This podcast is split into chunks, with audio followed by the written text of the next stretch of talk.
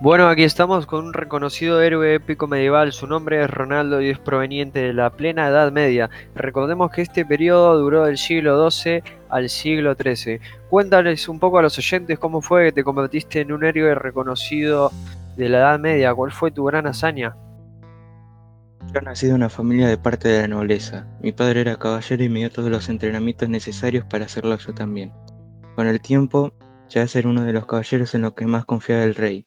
Es por eso que cuando nuestro territorio fue atacado, el rey me puso a cargo del ejército para defendernos. Nos superaban en número, era muy difícil vencerlos y mucha gente creía que perderíamos. Pero aún así juré defender a nuestro rey hasta la muerte. Todos los caballeros del reino nos lanzamos a la guerra. La estrategia planeada había funcionado y logramos ponernos en ventaja. Los enemigos se retiraron, pero sabía que volverían. Esta vez estábamos mejor parados y logramos definitivamente la victoria. El, rey nombró mi actitud y mi liderazgo como heroica, y desde ese momento me proclamaron como un héroe en mi época. Increíble, con razón eres considerado un héroe épico medieval. Bueno, cuéntanos Ronaldo, ¿cómo era vivir en la Edad Media? ¿Qué tipo de política y sistema económico tenían? En mi época se comenzó a utilizar como sistema el feudalismo, un vasallo le entregaba alimentos, recursos, servicio militar y consejos políticos a un señor, a cambio de protección tanto política como militar. Antes eran los reyes quienes contrataban estos vasallos, pero se le delegó este poder a los nobles del reino. Es aquí donde comenzaron conflictos entre la monarquía y la aristocracia. Qué interesante.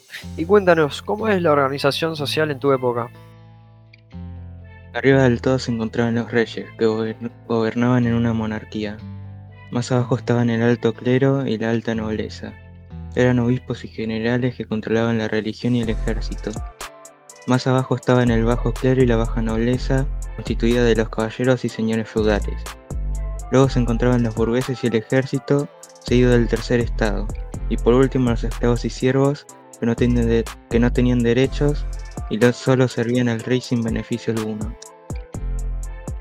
Increíble cómo algunas personas tenían menos derecho incluso no tenían por ser de otra clase social. Por suerte eso en nuestra época es muy distinto a como era en la tuya, al menos en ese sentido.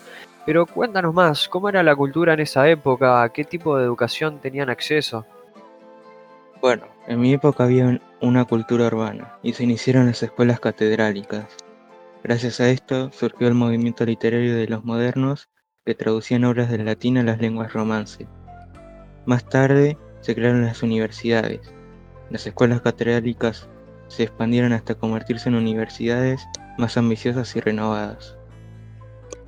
Bueno, la verdad es muy increíble lo que nos cuentas. ¿Cuándo ha cambiado todo desde la época medieval hasta el día de hoy? Pero dinos, ¿qué tiene que hacer alguien para convertirse en un caballero de esos de los de tu época?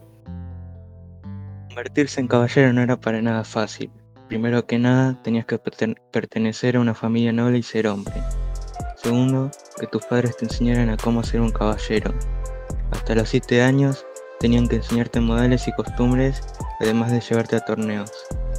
A esa misma edad, ya un niño podría convertirse en paje y servir a un hombre, a un noble, una de las damas de la corte, realizando tareas domésticas, actividades físicas y siguiendo con sus estudios.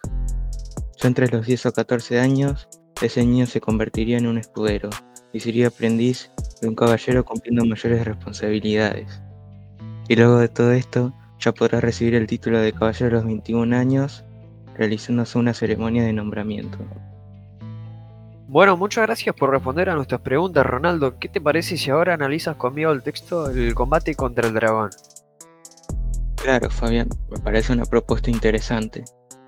Perfecto, ¿qué tienes que decirnos de los personajes y del narrador?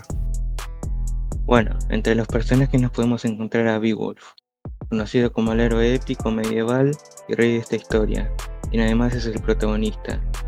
También nos encontramos con el dragón, el caballero, que es quien roba la copa del dragón para dársela al rey, y por último a Wiglaf, quien aporta bastante en la batalla contra el dragón, y nos encontramos con un narrador del tipo de tercera persona omnisciente, ¿Y qué tiene que decir uno respecto al tiempo y el espacio? El tiempo sería indefinido, ya que no sabemos cuál es exactamente, pero sabemos, que transcurre en la Edad Media la cual duró desde el siglo V hasta el siglo XV y en cuanto al espacio sabemos que transcurre en el pueblo de los Gautas, al sur de Suecia. Bien, y tú Ronaldo, ¿por qué crees que es este rey Beowulf? Es considerado un héroe épico medieval. Bueno, básicamente es considerado como un héroe épico medieval porque decide ir a enfrentarse al dragón a pesar de su avanzada edad y termina sacrificándose en este enfrentamiento, derrotando al dragón con el fin de proteger a su gente. Increíble, muchas gracias Ronaldo por venir a nuestro podcast y contarnos un poco a mí y a la gente sobre ti y la época medieval. Muy buen análisis de la historia, un gusto haber estado aquí contigo. Muchas gracias por invitarme, ha sido todo un honor. Bueno, muchas gracias a todos los oyentes por escucharnos, esperamos que se hayan divertido y nos volveremos a ver con más en el próximo podcast.